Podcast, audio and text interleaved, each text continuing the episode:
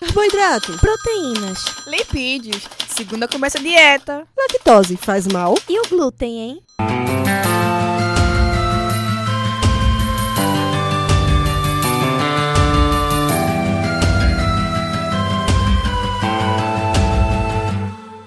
Começa agora mais um Alimenta Cast.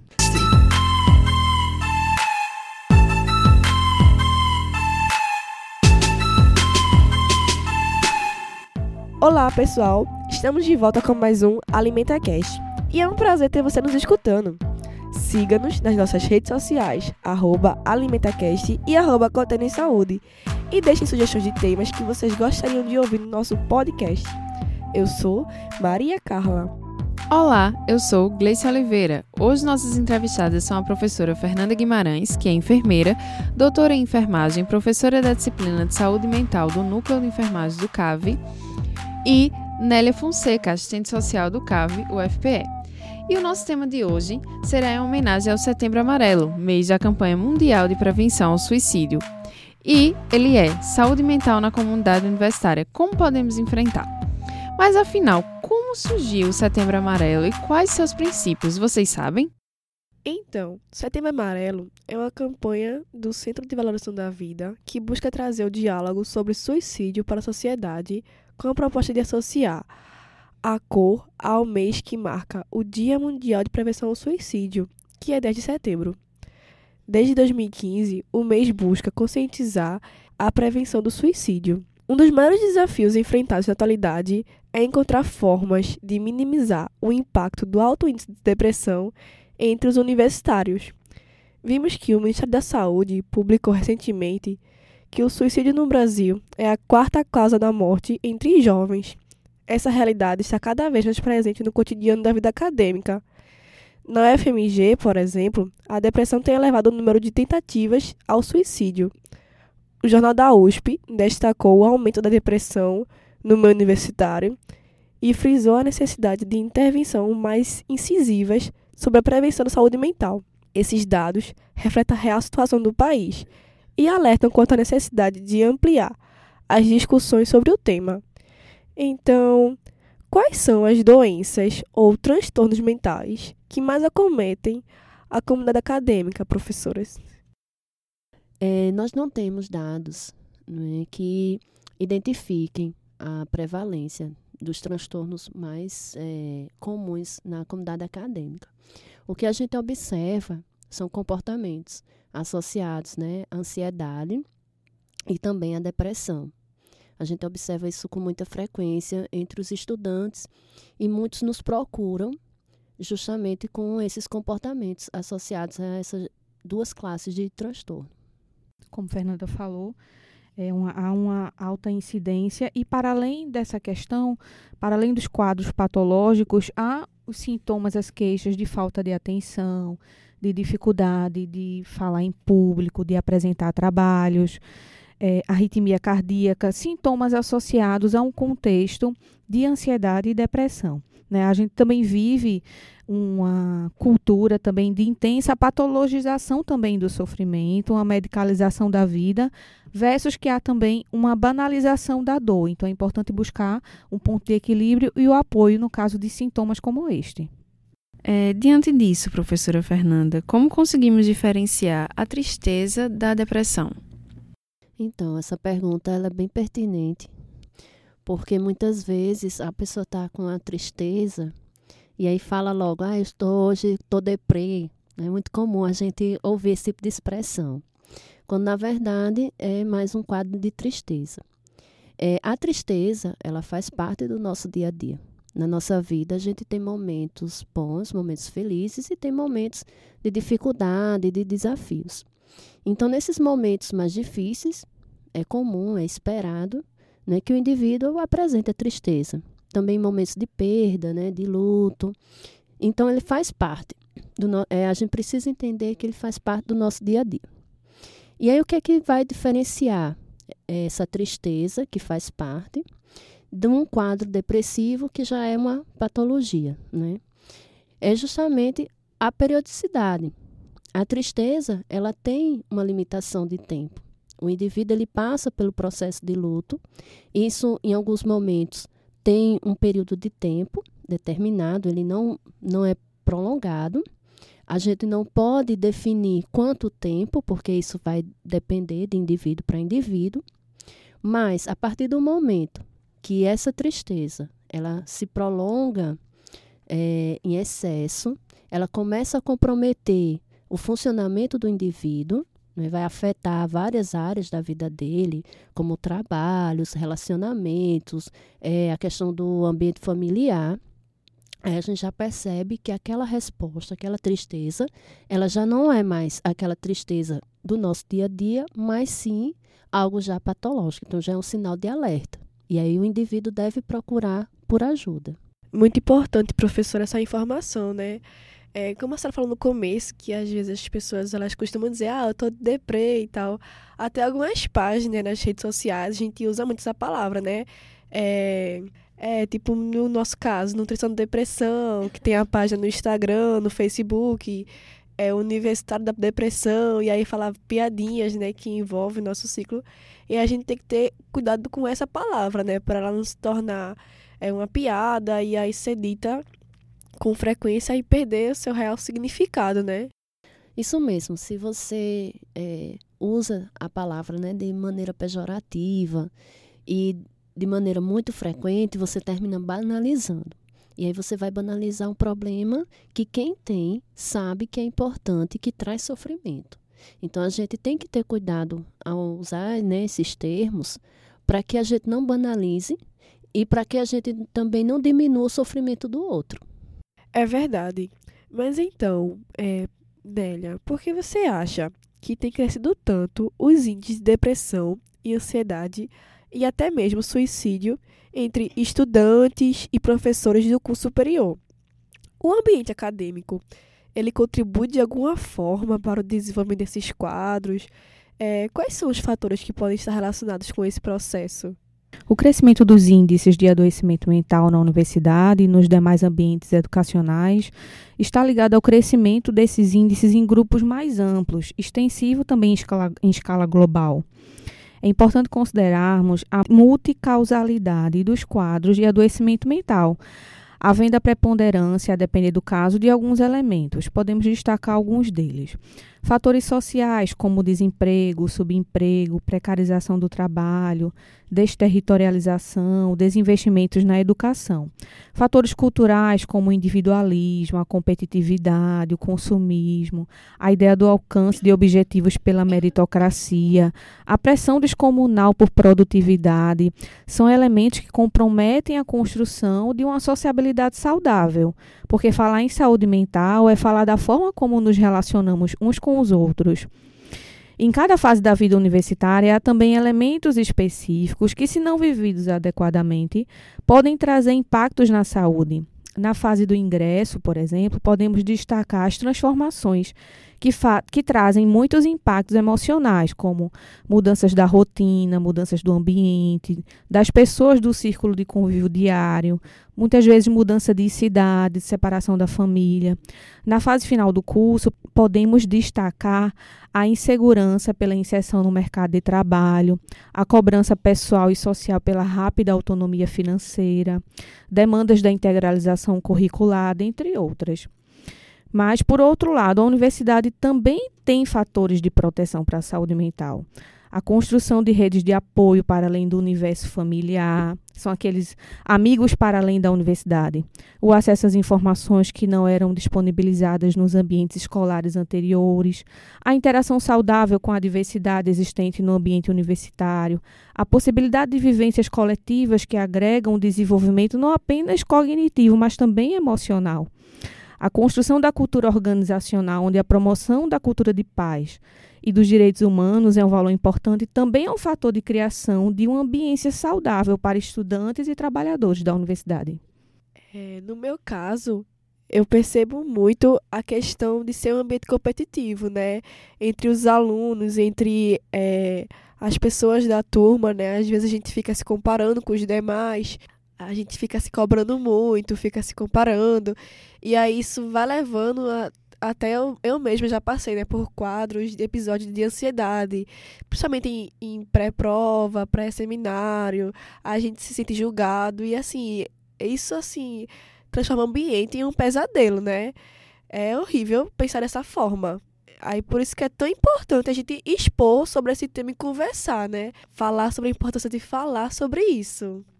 Diante da situação da pessoa apresentar algum desses sintomas, professora Fernanda, quais os profissionais devem ser procurados de imediato? A Organização Mundial da Saúde, ela sempre é, nas campanhas coloca muito para que o indivíduo ele procure uma pessoa que ele confie para conversar. Essa pessoa pode ser um amigo, pode ser um familiar ou pode ser um profissional de saúde. E essa ideia que eu sempre também é, transmito para as outras pessoas. Se você está sentindo que algo na sua vida não está indo bem, que você está tendo dificuldade de lidar com aquela situação, procure uma pessoa que você confie e fale. É muito importante você falar do seu sofrimento, porque quando você fala, você consegue ressignificar muitas coisas. E também um espaço para você ter o apoio de outra pessoa. Então, é, a gente, vocês falaram aí a questão do ambiente universitário. Muitas vezes parece ser um ambiente solitário. Apesar do indivíduo ele estar em, a, num contexto com várias pessoas, em alguns momentos ele se sente só. Por que isso? Devido às demandas, é, o excesso de atividades, a necessidade de atingir métricas, né, que a gente fala de publicações, trabalhos, é, inserção em projetos. Então, esse contexto né, gera ansiedade, gera sentimentos de culpa, de impotência, de é, sobrecarga. E muitas vezes você consegue aliviar esse sofrimento com uma conversa, com uma fala desse teu sofrimento. E aí é importante que o, a outra pessoa que vai escutar, que ela esteja aberta para fazer uma escuta qualificada. Que eu, eu acho que isso que a gente tem que estimular no ambiente acadêmico e também em outros ambientes. Uma escuta é, ativa. Não só é, porque se está num ambiente acadêmico, é? mas porque é importante o outro se sentir acolhido. Então, escute, é, abra não é, o, o seu coração para ouvir aquele sofrimento. Não diminua o sofrimento do outro. Muitas vezes, quando a gente vai escutar é, o problema de outra pessoa, a gente tem é, um hábito de dizer que, ah, mas pior sou eu que estou passando por isso, isso e isso. Né? Você tem que ver que você tem uma vida boa, que você tem uma família que te ama, que tem e outras coisas boas na sua vida. Mas ele está passando por um momento de sofrimento. Muitas vezes, naquele momento, ele não consegue enxergar outras possibilidades. Então, frases desse tipo, às vezes, prejudicam.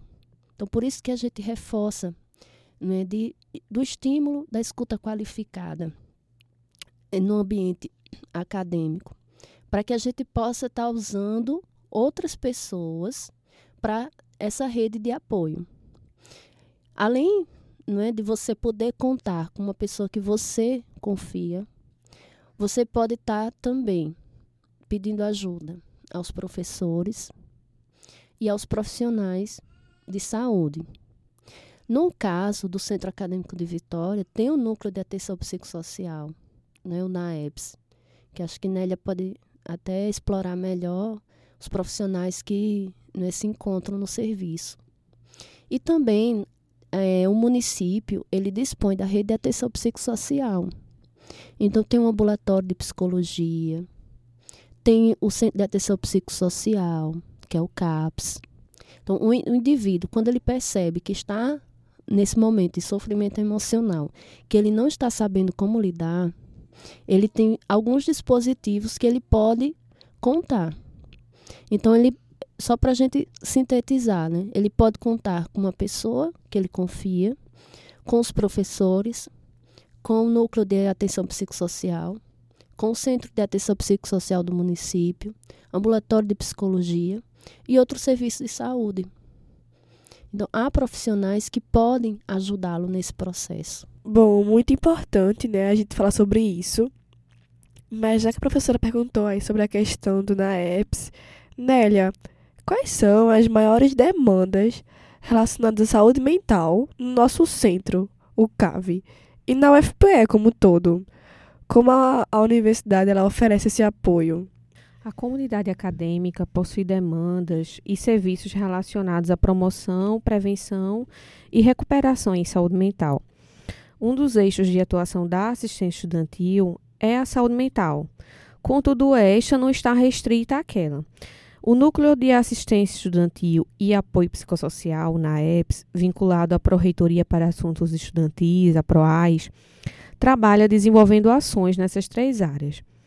Nesse mês, por exemplo, estamos realizando ações alusivas ao Setembro Amarelo, tais como palestras, cine debates e rodas de conversa. O setor oferece também atendimento social e psicológico por demanda espontânea na modalidade de plantão. A gente faz um, apenas um, um, destaque de que o NAEPS não dispõe da oferta de psicoterapia. Caso o estudante necessite dessa intervenção, realizamos o encaminhamento para a rede pública de saúde da cidade de Vitória ou do município de origem do estudante ou para a clínica escola de psicologia da Faintivisa. Geralmente, escutamos muito das pessoas sobre a falta de conhecimento a respeito de como identificar e até mesmo se comportar ou falar diante de pessoas, amigos e afins que estão passando por essa situação da depressão. É, de uma certa maneira, há uma estereotipação da depressão na qual a pessoa que tem esse diagnóstico, ela vai permanecer na cama o dia inteiro e só vai sair de lá quando tiver curado. E aí, quando encontramos alguém que tem depressão, mas ela vai para aula, ou sai, trabalha e até mesmo sorri e tem uma vida que consideramos normal, na maioria das vezes pensamos, essa pessoa não tem depressão. Como podemos interpretar e justificar essa situação? Afinal, o fato de uma pessoa ter depressão não significa que ela seja uma pessoa sempre triste, certo? Você poderia dizer que postura devemos adotar nessas situações, professora Fernanda? A primeira coisa que a gente deve é, fazer é acolher. É acolher esse sofrimento, fazer a escuta qualificada, né, estar, colocar-se à disposição para ajudá-la e buscar apoio com ela. Né. É importante é, o indivíduo que vai prestar essa primeira ajuda colocar-se ao lado dessa pessoa e juntos buscarem ajuda para essa situação que o indivíduo está vivenciando. É, a gente tem que ver que a depressão, nós temos o transtorno depressivo maior, que é o que a gente é, chama né, de apenas depressão, que é, é um quadro é, com maior comprometimento do indivíduo, ele apresenta o desânimo, a apatia, falta de vontade, né, falta de prazer nas atividades. E a gente tem a distimia, que seriam sintomas semelhantes, porém, é, vamos considerar um pouco mais leve. Que é nesse momento que o indivíduo ainda consegue trabalhar, consegue estudar, mas sempre é, há a percepção de que há um comprometimento no funcionamento dessa pessoa. Mesmo ele num quadro de distimia, é, ele não vai sentir prazer nas atividades que ele fazia. Certo? Então, ele tem dificuldade, ele pode até frequentar ainda a instituição, não é continuar o seu trabalho, mas não é com aquele prazer, não é com aquela motivação, e ele sente dificuldade em exercer as, as suas atividades. Então, quando se percebe uma pessoa nessa situação, o primeiro passo é o acolhimento. Não, é? não julgar, escutar com atenção, informar a essa pessoa que serviços que ele pode contar. Então, aqui no nosso centro, eu já é, tive a oportunidade de conversar com alguns estudantes e muitos não conheciam na EPS, não sabiam que tinha esse serviço de apoio estudantil. Então, é importante que a gente informe as pessoas não é, os dispositivos, os serviços, os profissionais que eles podem contar. E muitas vezes a gente também se coloca como é, esse agente de primeira ajuda. Então, em alguns momentos, pelo fato da gente ministrar aula da, de saúde mental, alguns alunos nos procuram né, com suas queixas de sofrimento emocional. Às vezes não é transtorno. A gente precisa entender que o, o processo né, de inserção na universidade, o processo de estar na universidade e também de saída da universidade gera sofrimento emocional, não precisa ser considerado um transtorno, ainda não é considerado um transtorno. Ele pode vir a desenvolver, pode. Isso vai depender, como Nélia é, falou anteriormente, são vários fatores. Então, a gente tem fatores biológicos, fatores sociais, fatores psicológicos. Não é? Mas o, a, o processo de sofrimento emocional ele é vivenciado pelos estudantes. E eu faço aqui também uma ressalva, não só pelos estudantes, mas também pelos trabalhadores. A gente precisa lembrar que a universidade ela é formada por estudantes, funcionários e professores. Então, a gente tem uma comunidade acadêmica que também está inserida nesse contexto que a gente já falou de cobranças, de metas para se alcançar, né, de falta de recursos, como Nélia colocou, estrutura que dificulta o trabalho. Então, isso gera também sofrimento no trabalhador. A gente, às vezes, quando fala em saúde mental na universidade, a gente tem um olhar muito direcionado para o estudante. O estudante sofre, muitas vezes ele demonstra mais esse sofrimento, mas o trabalhador também sofre. Não é? A gente tem aí as síndromes de burnout, não é? o burnout, a gente tem o esgotamento, a gente tem a, a, depressão, quadros de ansiedade também, abuso de substâncias também, é muito com muitos trabalhadores. Então, a gente tem toda uma situação também de saúde mental dos trabalhadores e que muitas vezes não é, é olhado, não é enxergado. Então, a gente precisa ampliar o nosso olhar. Então, informar essas pessoas que têm o serviço que eles podem contar, procurar uma ajuda especializada se for necessário e incentivar também o recurso a outros apoios, como a família, os amigos. Por isso que também é importante a gente é, estimular a cooperação entre os estudantes da mesma turma, entre os estudantes do mesmo curso, entre os cursos, né, que a gente possa, é, ao encontrar uma pessoa no corredor, cumprimentar, desejar um bom dia, né, desejar uma boa tarde, uma boa noite, ser gentil, ser cordial, porque isso também vai ajudando essa pessoa a se sentir acolhida nesse ambiente e tornando esse ambiente mais humano. A gente precisa, é, apesar de todo esse contexto que a gente falou, de competição, de produtividade, não é? A gente precisa deixá-lo mais humano. Muito legal, professora, essa observação, né? Principalmente em questão aos trabalhadores, né? Porque realmente, como a senhora falou, geralmente a gente volta só aos alunos, aos estudantes e, esquece, né? Dessa questão que também pode chegar aos professores, aos técnicos, aos, aos trabalhadores de modo geral. É, então, mas aí nessa perspectiva de agregar toda a comunidade acadêmica, as universidades, é, promotoras da saúde, elas são instituições de ensino superior nas quais a promoção da saúde e a qualidade de vida de seus membros é considerada parte do projeto institucional.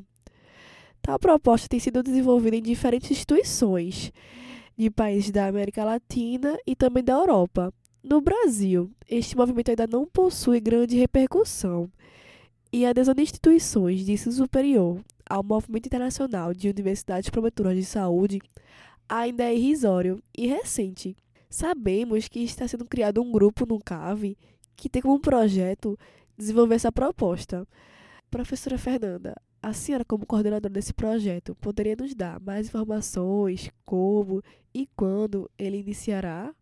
Então vamos contextualizar um pouco, né, como é que foi esse meu encontro com a Universidade Promotora da Saúde. Ele aconteceu em 2017, quando eu participei de um curso na Escola de Enfermagem de Coimbra. E nesse curso estava presente o professor Irã Arroio, que é o presidente atualmente da Rede Ibero-Americana de Universidades Promotoras da Saúde. E aí foi quando eu conheci essa proposta, achei muito interessante é, e trouxe apresentei aqui é, para a direção de centro e também para a reitoria. E foi bastante acolhida a proposta, até porque o nosso centro acadêmico, é, a universidade como um todo, especialmente o Centro Acadêmico de Vitória, já desenvolve ações de promoção da saúde para a comunidade acadêmica. Né? Então, assim, a gente estaria participando da rede, que é uma importante rede, né, a Rede Ibero-Americana de Universidades Promotoras da Saúde. É uma rede em colaboração com a Organização Pan-Americana de Saúde, a OPAS. Então, a gente está inserido, né, recebemos recentemente o credenciamento e é, fazendo aquilo que nós já fazemos. Então, a gente já faz o que falta é a gente organizar, né? o que falta é a gente sistematizar essas ações e ampliá-las, porque ainda muitos projetos ainda são direcionados apenas para os estudantes, é aquilo que eu falei anteriormente. Né? Então a gente precisa olhar também para os trabalhadores, né? professores e é, funcionários.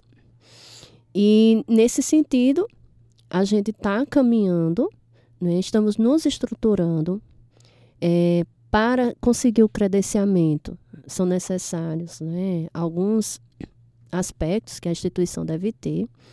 E a gente reuniu né, o que nós tínhamos aqui já no centro e na universidade como um todo, em termos de promoção da saúde, e submetemos a, a rede e recebemos o credenciamento. Isso aconteceu esse ano. Então, nós estamos agora, a gente tem um grupo coordenador que é composto por mim, outros professores, tem representante do, dos estudantes e também dos, dos funcionários. Aí vamos começar agora a partir para as ações. Né? Primeiro, entender o que é a Universidade Promotora da Saúde, entender, colocar esse conceito como uma política institucional, então não é um projeto, acho que é importante a gente deixar claro. Vai muito além do que um projeto porque a universidade, quando ela se credencia à rede, né, ela assume o compromisso de inserir a promoção da saúde como uma política institucional.